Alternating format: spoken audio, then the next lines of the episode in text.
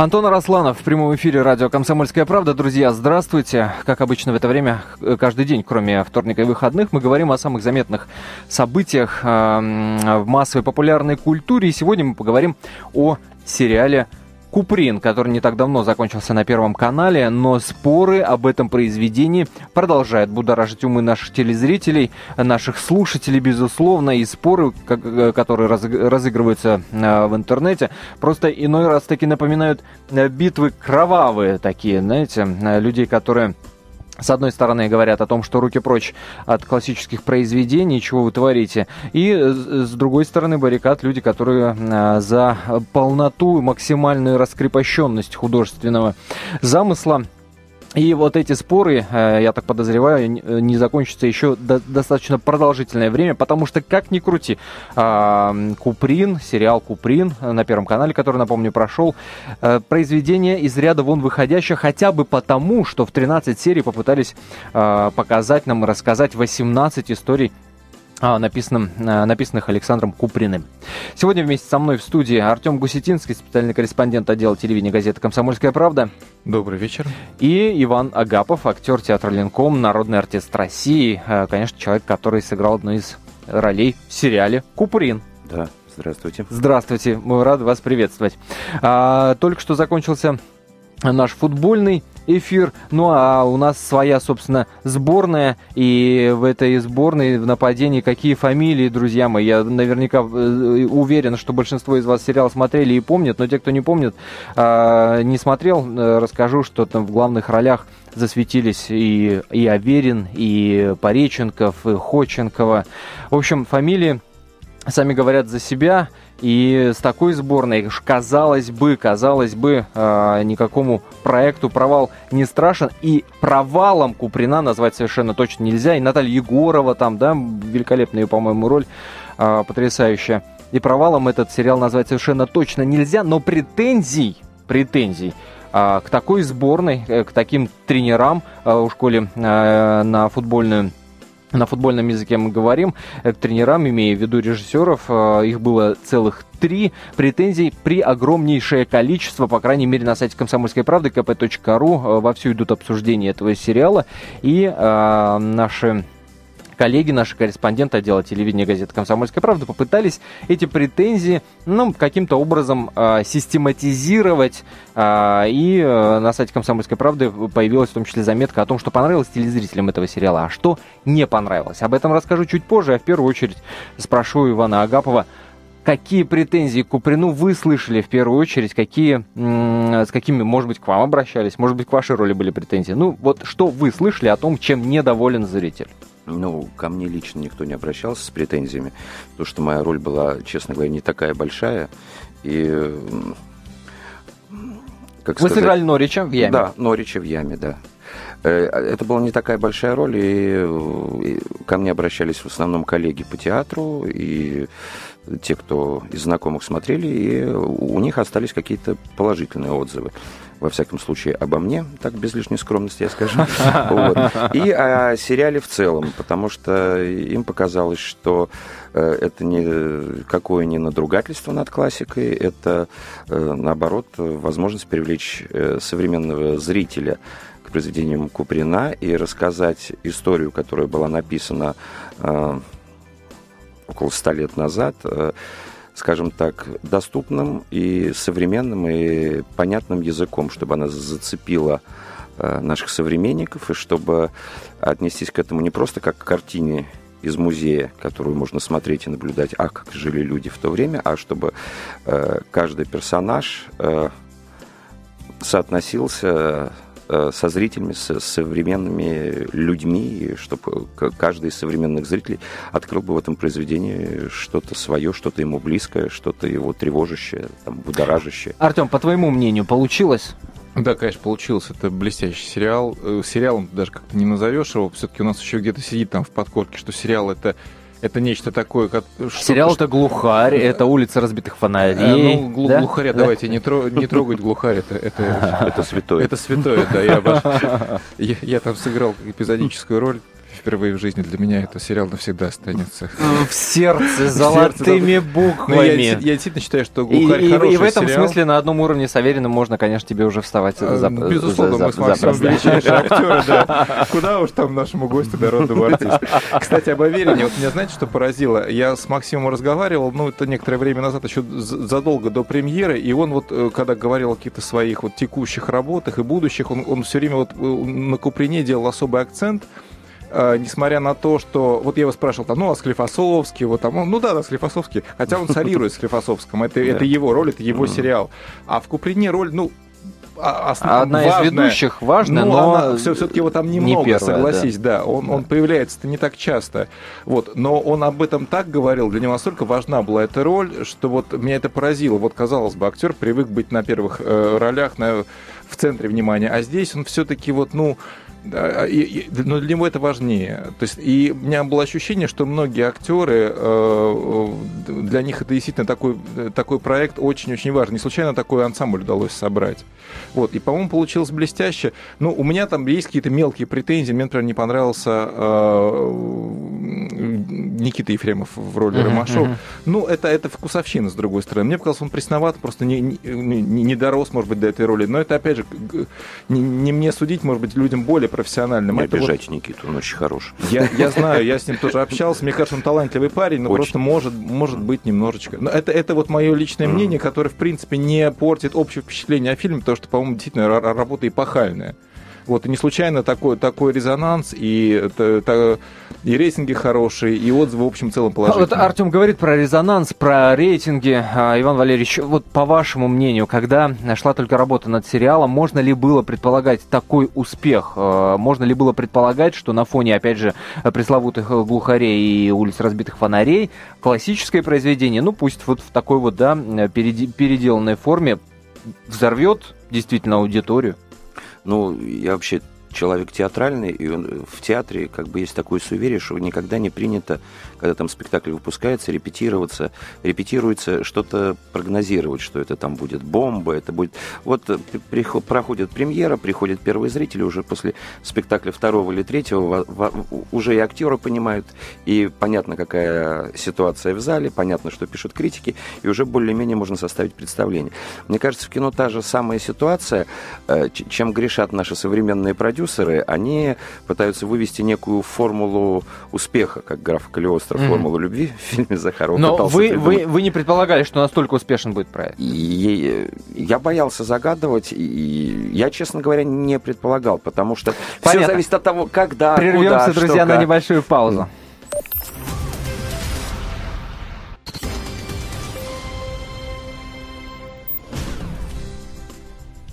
Еще раз здравствуйте, друзья. Антон Росланов в студии прямого эфира радио «Комсомольская правда». Вместе со мной Артем Гусетинский, специальный корреспондент отдела телевидения газеты «Комсомольская правда», и Иван Агапов, актер театра «Линком», народный артист России, человек, который сыграл одну из ролей в сериале «Куприн», э, сыграл Норича э, в части Куприна, которая называется «Яма».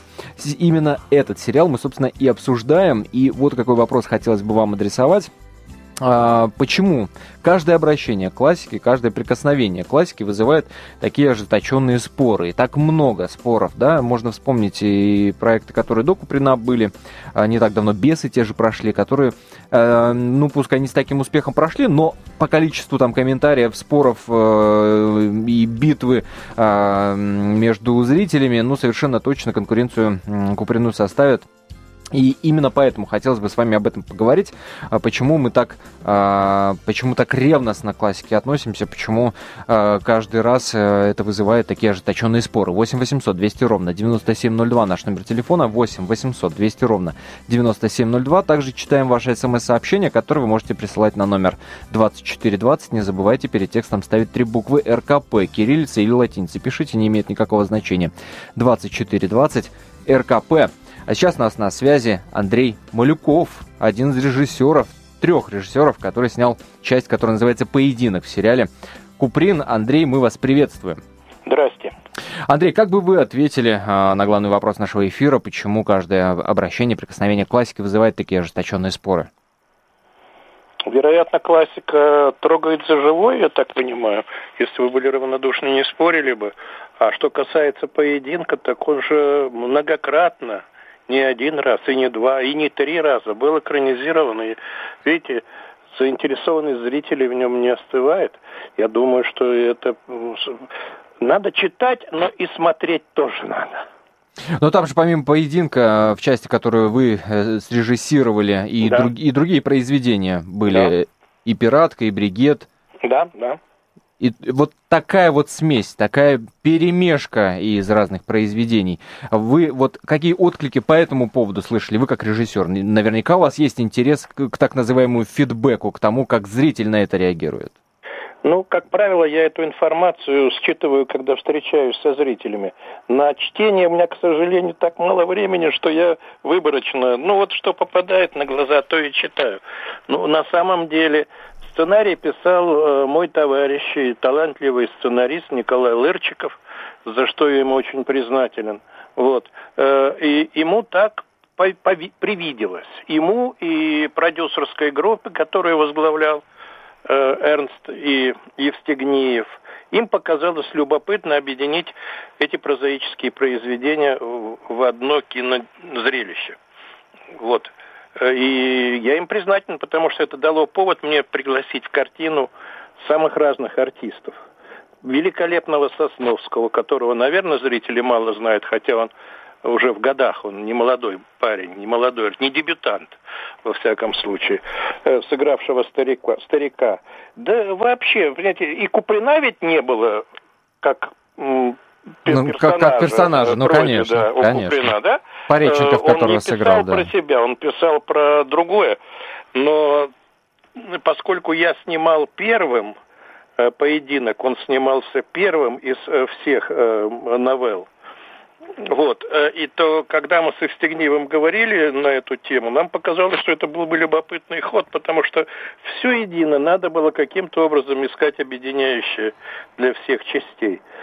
И когда я предложил Пореченкова, э, значит, э, Денис Евстигнеев с удовольствием согласился. Я думаю, что он ну, не всех разочаровал. Во всяком случае, меня он порадовал. Я люблю этого артиста, много его снимаю и буду снимать дальше. То есть Пореченкова на роль Куприна э, предложили, собственно, непосредственно вы? Собственно, непосредственно я. Э, по блату, потому что Миша мой друг. Но не, не через постель, ну, это как? Хорошо. Не понял, это какое имеет отношение к нашему эфиру, ко мне? Андрей, а. Андрей, скажите, пожалуйста, а, в игре Пореченкова а, вас больше всего, вы говорите, вот да, он вас удивил, порадовал, порадовал и удивило, что конкретно? Вот это, это будет ответ э, тем людям, которые говорят и пишут о том, что э, Пореченков, ну, никакой, конечно, не Куприн. Я Хотя знаю, внешне очень пишет. Я с интересом бы послушал мнение. Это, это я вам передаю. Это, ну вот, да, в частности, да. на сайте комсомольской правды kp.ru очень э, многое подробно об этом пишут, рассуждают. Вероятно, это очень сведущие в вопросах кино, драматургии а то... и актерской работы к... люди. Но, Безусловно. тем не менее, я думаю, что они не правы. Э, для меня, во всяком случае, Миша у меня снимался раньше в проекте, в сериале «Спецназ» был такой, когда-то у меня достаточно популярный сериал. «Грозовые ворота» сыграл одну из главных ролей. Это все э, такие парни рубаки, понимаете? Они боевые ребята, они э, сильные физически, сильные нравственно, сильные духом. Куприн же человек наблюдающий. И это было важно мне вот э, сделать с Мишей. Я, честно говоря, готовил его потом к другой роли, но не случилось. Но случится угу. в дальнейшем у нас. То есть вот именно, именно эта метаморфоза, да, из рубаки в наблюдателя вас, собственно, порадовала и удивила. Ну, я, честно говоря, не удивился, потому что я рассчитывал но, ну, на это. Да, я да, знал, да. что это великолепный артист. Я его еще помню по театру. Вы знаете, они же учились у Фельштинского, великого питерского педагога, мастера. И это был один курс с Костей Хабенским, вот, э, значит, Андрюша Зибров и вот Миша Пореченков. Боже мой, какой прекрасный спектакль был «Калигула» поставлен в Питере. По-моему, они его привозили сюда, в Москву когда-то. Но это было давно, сто тысяч лет назад. Но вот я с тех пор наблюдаю за ними. С тех пор я люблю всех этих артистов и снимаю их. И, и, и надеюсь, что буду дальше снимать. Вы уже не единожды э, вспомнили Дениса Евстигнеева, э, одного из продюсеров да, сериала Куприна, который, да. э, в частности, в одном из интервью говорил о том, что э, снимать по классике это безусловный риск. А, потому что это не самый востребованный аудиторией продукт. Вот с этим вы можете согласиться, что ну, классика сейчас не востребована?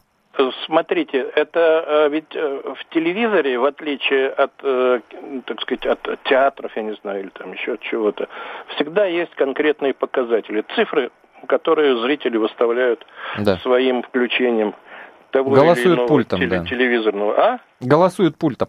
Совершенно верно, да. Вот как я знаю, я тоже не слежу, времени нету. Но, как я знаю, цифры достаточно приличные здесь. И, и, значит, зрители хотели бы это смотреть. Во всяком случае смотреть. Я сейчас не говорю, насколько им это нравится или ну, вызывает, так сказать, некое раздражение. Это другой разговор. Но смотреть, востребованности есть, смотреть хотят. Э, много разговоров. Ну, безусловно, собственно, вы, я думаю, что не взялись бы за эту работу, не взялись бы снимать э, поединок, если бы не считали произведения, да и вообще большинство произведений Куприна максимально э, своевременными, максимально востребованными сегодня. Вот что для вас в Куприне э, сейчас самое, что называется, на злобу дня? Вот что в нем, в, в его произведениях, э, может быть, в том, что вы снимали, э, непосредственно характеризует наше время? Да, я хочу вам сказать, что на самом-то деле, вот, э, ну, я давно уже живу на этом свете, я родился довольно давно, в первой половине прошлого века, и меня тогда учили в школе, что жизнь началась после 1917 года. Понимаете, настоящая жизнь. Угу. А, а потом, когда время прошло, вот моего сына учили, что жизнь началась после 1991 года. И, наконец, мы достигли тех времен, когда стало понятно, что жизнь у нас не начиналась и не прекращалась. Она все время идет. Это наша история. Понимаете, и люди, которые жили тогда и живут сейчас, очень похожи. И то, что их волновало тогда, и то, что их волнует сейчас, это практически одно и то же. Ну да, изменилась лексика. То есть стали другие словечки в моде. Изменились э, одежки. Другие стали, э, так сказать, наряды люди носить. Но суть-то, смысл жизни. А, собственно, ради этого мы и снимаем кино, чтобы разобраться, в чем же смысл жизни. Что такое история наша что такое наше Отечество. Вот это все осталось нетронутым. Я думаю, что э, сегодня это как никогда звучит громко. Вот в нашу сейчасшнюю историю, в наше сейчасшнее время, это, это интересно вот проследить, как это все происходит. Спасибо большое. Э, э, Спасибо Андрей, Андрей Малюков, э, режиссер, был только что в эфире радио «Комсомольская правда». Мне, мне кажется, который дал блистательный ответ тем, кто ругает сериал «Куприн», и в частности за то, что все, дескать, прошло, устарело, и классика сейчас современному зрителю ну, совершенно неинтересна. Иван Валерьевич, тот же самый вопрос к вам. Что самого актуального в «Куприне» вы нашли, когда работали над сериалом? Но мне кажется, классика, вот то, что мы называем классикой, она э, на то и классика, на то и те авторы, ну, называются классическими авторами, э, что они поднимают темы, которые свойственны не только для их времени, то есть не, сию, не сиюсекундные, не такие там билетристические, то есть э, утром в газете, вечером в куплете. Вот. А те темы, э, которые волнуют людей и спустя 10 лет, спустя 100 лет. Э, они способны заглянуть в душу каждого человека, они способны э, написать о том, что волнует каждого человека. Они попадают э, в любое время.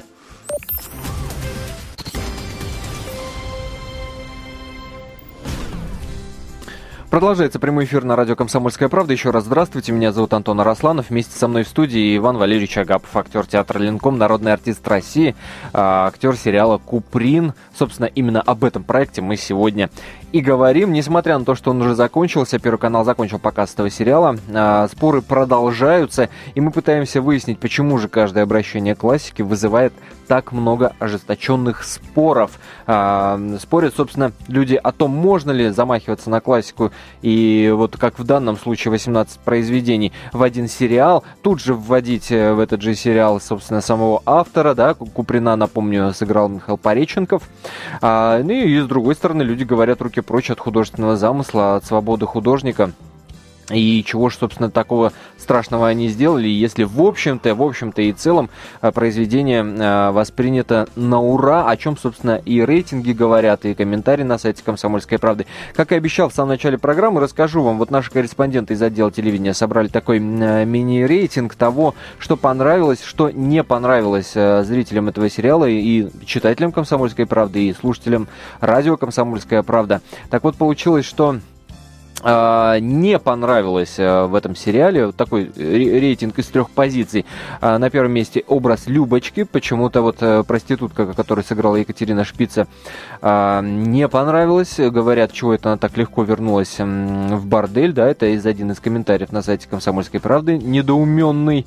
Не понравилось то, что по большому-то счету переплелись здесь э, истории и судьбы и биографии а, двух разных людей, я имею в виду э, героев, конечно, произведений Куприна, и поэтому, собственно, вот получилась не совсем правдивая история этой проститутки, которая почему-то вот в бордель легко вернулась. Хотя у Куприна, на самом деле, там проститутка с 15 лет, и, в общем-то, другой жизни она и не видела. В сериале несколько по-другому, да. На втором месте наличие откровенных сцен, и здесь я, кстати, удивлен, что мы не слышим ни Милонова, ни Мизулину, которая, бы, которые бы просили как минимум Первый канал показывать сериал-то после 11, месте, а потому что откровенных сцен э, в сериале, в общем-то, хватает. Э, Иван Валерьевич, ну, мне кажется, они показаны достаточно гуманно и... По отношению к зрителям. К зрителям, конечно. И мне кажется, это сделано с большой такой э, осторожностью и долей художественности.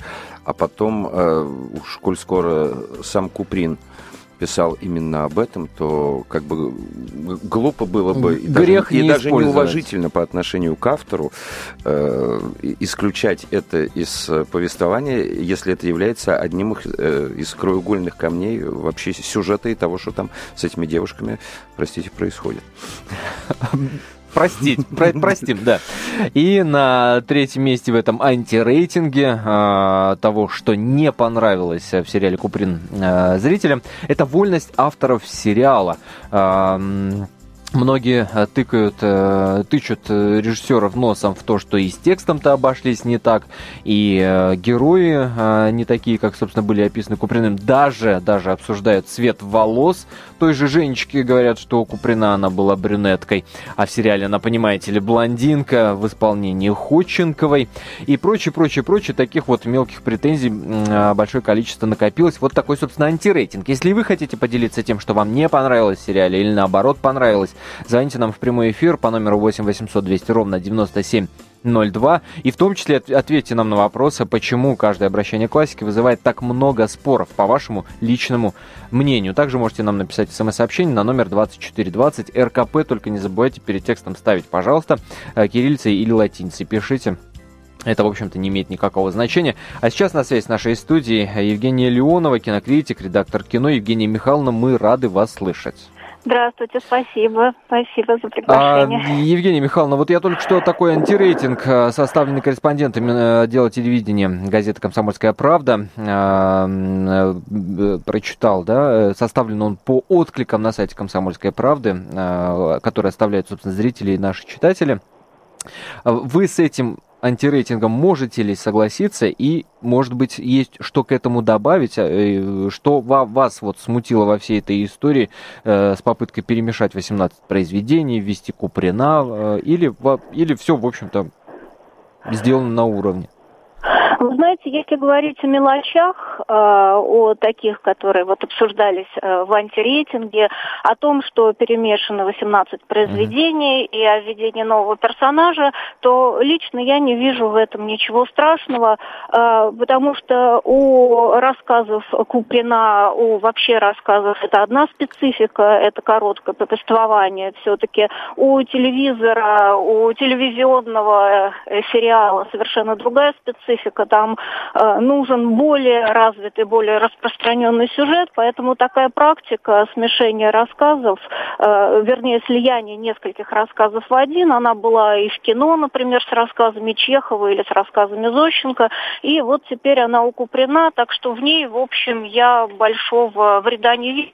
Э, другое дело, что отход от э, личности, от характера оригинального персонажа и не всегда шел на пользу истории, потому что э, под э, характер менялся, а ситуация, в котором действовал этот персонаж, в общем, не изменялась. И отклик э, окружающих на измененного персонажа тоже не всегда изменялся. И это создавало такой дискомфорт и, в общем, такую психологическую неправду. Э, скажите, пожалуйста, а вот многие пишут э, из зрителей, многие в пику ставят создателям этого сериала то, что не дотягивает до уровня советских фильмов, да, вспоминает поединок и гранатовый браслет, понятное uh-huh, дело, uh-huh. что, дескать, ну ни в какое сравнение э, советскими вот этими произведениями не идет, все очень поверхностно, там, ну и претензии можно перечислять бесконечно. Вот это сравнение, понятно, что от этого не уйти никуда, да, ну, ну невозможно это, но uh-huh. насколько оно вообще оправдано в данном случае, ведь и, и сценарий совершенно другой, да, и да, про актеров говорить не буду, все, все понятно. Но вот, вот как вам вот эти вот сравнения, и можно ли вообще это сравнивать? Да, конечно, можно. Это сравнение оправдано. Более того, было бы странно, если бы его не было. А вот, потому что э, человек читает произведение, а я так понимаю, что, в общем, в претензии в основном зрители те, которые э, так или иначе хуже или лучше знакомы с произведениями. Человек читает произведение, и у него выстраивается какая-то собственная, э, собственная картинка в голове, э, собственная своя правда и соотнесение своего эмоционального мира с эмоциональным психологическим миром персонажа. Вот. И э, когда э, фильм э, нравится больше или нравится меньше, или совсем не нравится, в зависимости от того, насколько, в общем, режиссеру удалось э, попасть, э, вот, скажем так, во внутреннюю, э, в, уже существующую картинку ну, каждого зрителя. Вот. Это, в общем, может быть, не всегда справедливо, но вот вот такова особенность восприятия, и когда мы сравниваем литературное произведение и кинематографическое, мы, мы их сравниваем всегда, и мы не можем никуда уйти. Вот. Другое дело, а, и, конечно, сравнение с советскими фильмами тоже, а, почему, а, фильм уже есть, почему их не сравнивать, в общем-то, сравнивать. Ничего страшного здесь тоже нет, это тоже Но если бы, если бы, нормально. Э, да, да. Я, ага. я понимаю, насколько это ну, несправедливо задавать вам такой вопрос, да, э, не, неправильно, но если бы вы вот были, были поставлены в такие условия, в такие рамки, что вам было необходимо выбрать вот нынешний Куприн, советский Куприн, э, ну, я имею ну, в виду там те же фильмы. Я советского Куприна, ага. и ничего несправедливого в этом нету, потому что, в общем, э, в советских организациях классики с классикой обращались бережно, э, психологически бережно. Ну вот как-то, э, да, не было э, перед классикой все-таки был пиетет, сейчас классика скорее используется как материал. Слушайте, ну и вы в ту же дуду, ну и вы в ту же дуду. Ну какой да, ну, пиетет? Может нам как буду, раз, да. может нам как раз и не хватает вот какой-то внутренней свободы. Но почему мы из классиков все время э, ну, памятники делаем, которые не дай бог двинуть э, на миллиметр? Почему те же американцы, почему Голливуд замахивается совершенно спокойно и чего только не вытворяют с тремя мушкетерами, и чего только не вытворяют с Шекспиром. И все это, э, ну, кому-то нравится, кому-то не нравится, но все это имеет успех, так или иначе. Вы знаете, я, наверное, просто не точно выразилась, поэтому такое разночтение э, у нас э, возникло. Э, пиетет, э, во-первых, он необходим. Потому что когда у тебя есть уважение к оригиналу, то у тебя гораздо больше возможностей быть более свободным и э, проявить большую фантазию, когда ты имеешь уважение, а не пренебрежение. Ну вот э, мне кажется, что вот это Понятно. так. Вот. А, во-вторых, э, э, пиетет э, не э, совершенно не означает того, что человек не может пойти дальше, продлить какую-то ситуацию, да. развить ее по-другому Ваша мысль понятна. Спасибо. Спасибо большое. А, Евгения да. Леонова, кинокритик, только что была на связи с нашей студией. А, Иван Валерьевич, вы можете согласиться Ну, я отчасти могу согласиться, а отчасти, э, ну, ну, не то, что поспорить, просто внести какое-то свое мнение. Мне кажется, что э, сравнивать э, там советские фильмы и вот современную экранизацию, и, конечно, можно сравнивать, но все равно каждый фильм, он снимается в свое время и для своего зрителя. Все равно это делается с поправкой на время, на ритмы, на... То есть, а продолжение ответа актера Ивана Агапова кинокритику услышим после небольшого небольшой паузы.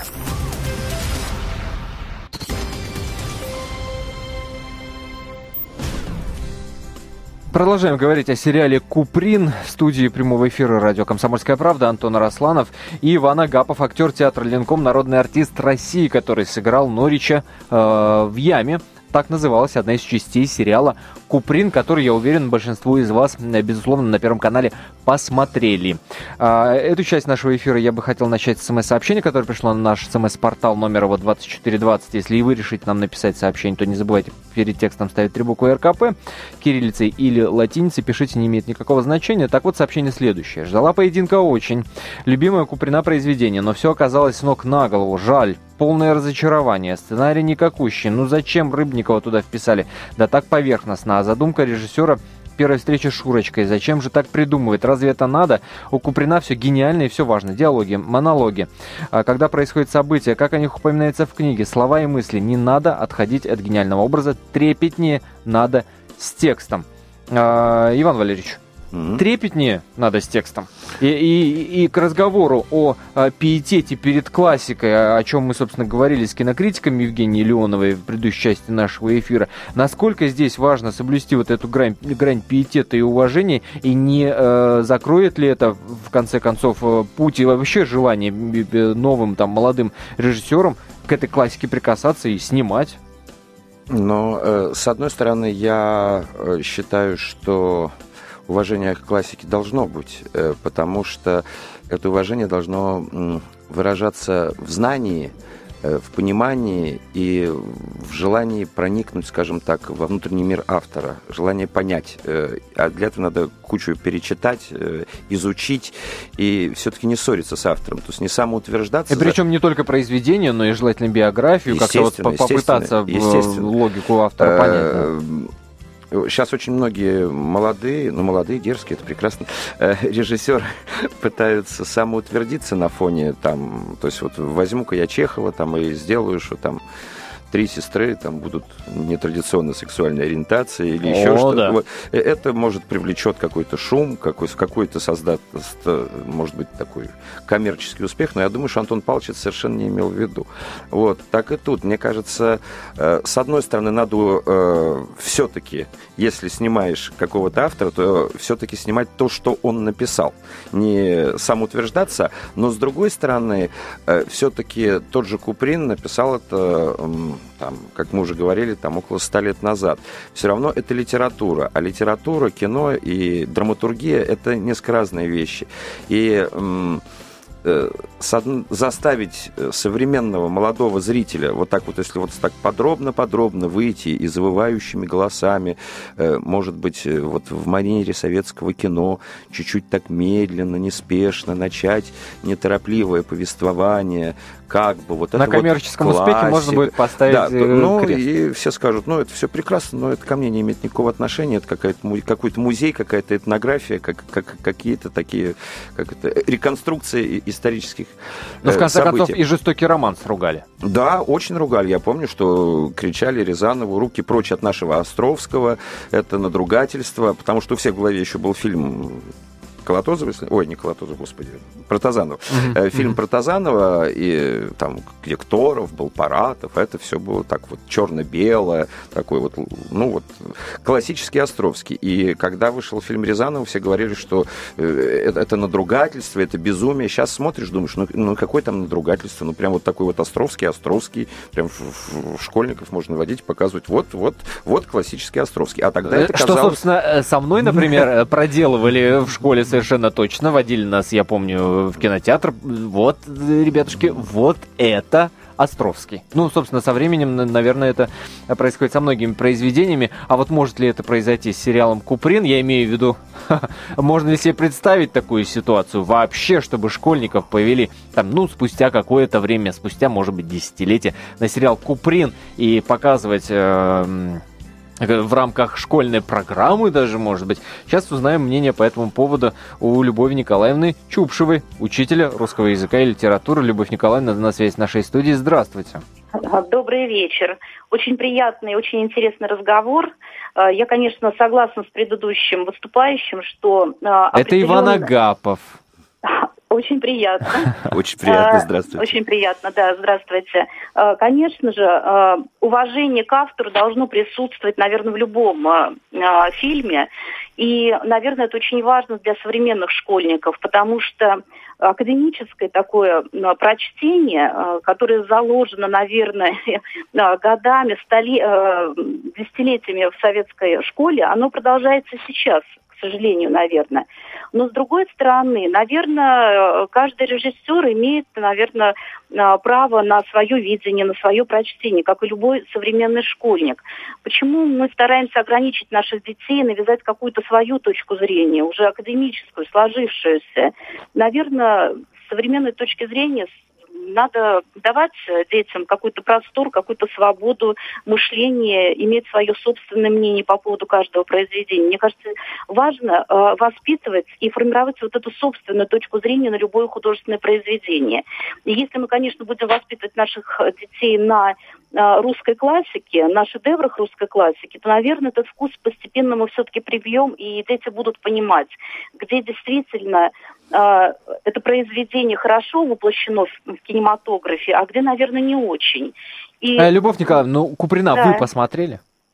Вы знаете, я смотрела частями, к сожалению, uh-huh. но я э, люблю смотреть, когда складывается сразу э, какая-то общая картина, я бы посмотрела сразу полностью все. Uh-huh. Ну, когда представление она... о том, что такое сериал Куприн, вы имеете. А, вы, да, бы, я... вы, бы, вы, бы, вы бы своим школьникам его показали? А, ну, вы знаете, я бы сказала об этом, потому что все равно какая-то информация до детей доходит, от родителей где-то и средств массовой информации. И, наверное, кто-то посмотрел. И как бы я всегда очень спокойно иду на обсуждение любых вещей. Может быть, даже тех, которые мне не нравятся, которые я не принимаю. Опять же, потому что для меня важно, а, какое, какое мнение формируется у, у моих учеников. И я даю возможность иметь это мнение каждому. Мне кажется, это важнее на современном вот этапе развития нашей школы. Угу. Вот я бы так, вот так бы я ответила. Но на самом деле, э, если говорить вообще кинематографе, о экранизации русской классики, то ведь очень много хороших вещей, которые дети принимают, современные школьники. Они с удовольствием смотрят, например, Бондарчука, почему нет. А вот. А, как, какое произведение вы сейчас имеете да. в виду? Мне ну, даже например, интересно. например, «Войну и мир» с удовольствием. Так. А. Старшего. Старшего, старшего. Да, да. старшего, старшего, конечно, старшего. Ага. Вот. Э, с удовольствием смотрели, например, и, э, например, «Идиота» с Мироновым, и Анну Каренину. Ну, в общем-то, вот эти старые фильмы, которые были поставлены, ну, еще в советскую, в советскую эпоху, почему-то они смотрятся современными школьниками с большим удовольствием, чем, например, современные. Но все-таки опять, опять же мы возвращаемся к разговору о том, а, да, советские фильмы смотреть или современные. Все-таки современные, по-вашему, не дотягивают? Или что? Они, они говорят не а на том языке, э, который понятен школьникам. Почему тогда Бондарчук понятен? понятен. А, вы знаете, а здесь вот, наверное, а, они чувствуют, что где-то перешли, какую, перешли какую-то грань, как вы говорили ранее, что вот действительно на каком-то вот современном интересе, какие-то спецэффекты, которые они понимают, что они не вписываются в ту эпоху, что это не совсем отражение той жизни. То есть форма больше ну, перевешивает содержание? Я думаю, что да, я думаю, что да, бывает и так. А... И бывает очень интересно, когда разговариваешь со школьниками, прочитано произведение, посмотрен фильм. Вот этот сопоставительный анализ для детей он тоже очень важный. Они очень хорошо идут э, на такой разговор, и в принципе они очень чувствуют, где вот искренность, где она присутствует, где передается действительно правдивое изображение, а где с какой-то натяжкой. И тогда дети уже не принимают такие фильмы. Понятно, спасибо большое. Спасибо, Любовь Чупшева, учитель русского языка и литературы, была на связи с нашей студией. А, СМС-сообщение прочитаю от Рики из Москвы, которое на наш СМС-портал а, пришло, номер его, напомню, 2420. А, Рики пишет, пожалуй, из всего творчества Куприна яму мне смотреть меньше всего хотелось бы. Уже есть современная точка. Что такое современная точка, я, честно говоря, не очень, не очень понял. Э, Рики, если есть возможность, расшифруйте нам, пожалуйста. Ну, а наверняка многие яму как раз посмотрели с удовольствием, а в том числе, кстати, и я. Но э, будем подводить постепенные итоги. Время нашего эфира э, подходит, э, к сожалению, к концу. Я напомню, что у нас сегодня в гостях Иван Агапов.